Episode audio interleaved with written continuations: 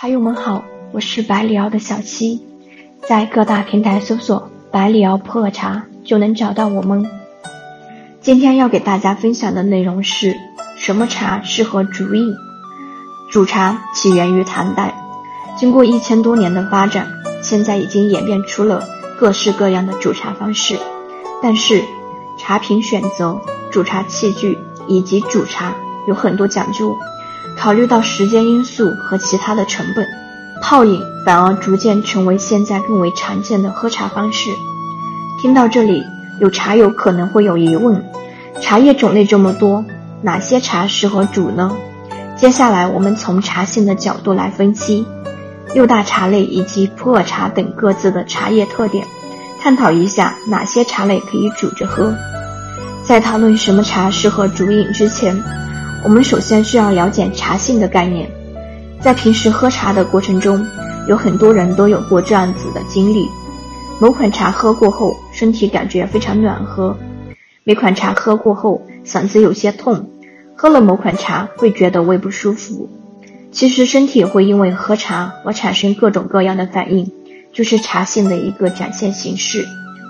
那么，茶性究竟是什么东西呢？茶性指的是不同茶类表现出来的凉、中、温等特性，发酵程度和制作工艺是决定茶性的主要因素。随着发酵程度逐渐加重，茶性也逐渐变得更加温和。我们都知道，根据制作原料和工艺的不同，茶叶主要分为绿茶、白茶、黄茶、青茶、红茶、黑茶等六大茶类。普洱茶因其特殊的工艺和特性，可将其单独归为一类。绿茶属于不发酵茶，因为原料鲜嫩，同时兼具品饮价值和观赏性，知名度高，喝的人也多，茶性偏凉。白茶属于轻发酵茶，白茶主要的产区有福建福鼎、福建正和、云南景谷等地，并有一年茶、三年药、七年宝的美誉。根据存储时间的不同，三年内的白茶性凉，超过三年低于七年的白茶茶性逐渐转向温和，存储时间超过七年的白茶茶性温和。黄茶属于微发酵茶，用料鲜嫩，芽叶等级很高，茶性偏凉。青茶属于半发酵茶，茶性不温不凉。红茶属于全发酵茶，原料经过充分的发酵后。整体茶性温和，黑茶属于后发酵茶，经过渥堆发酵后茶性温和。普洱茶可以进一步细分为生茶和熟茶。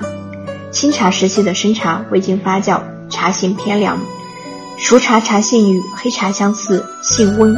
存储了数年的普洱老生茶，茶性温和。那判断一款茶品是否适合煮饮，可以通过其原料等级及茶性得出结论。绿茶和黄茶芽叶等级较高，茶性偏凉，不适合煮饮，而且煮绿茶会使芽叶变黄，茶叶中的营养物质和香气物质都会被破坏，品饮价值和观赏性大打折扣。陈年的清茶或者是烘焙程度较高的清茶可以煮，白茶中用料相对粗老并且经过存放的老白茶非常适合煮饮，黑茶茶性温和。从养生的角度来讲，适合煮饮，但需要注意的是，黑茶煮饮滋味下降很快。红茶茶性温和，煮饮后温和养胃，对身体非常有益，尤其适合与牛奶搭配制成奶茶。普洱茶具有很好的养生作用，老生茶和熟茶经过煮后口感更佳，同时熟茶渥堆发酵过程中产生的老茶头滋味甜醇，也非常适合煮着喝。好了，本期内容就到这里结束了。想要了解更多的普洱茶知识，可以添加我的微信 b l y 零八七幺，注意 b l y 是小写。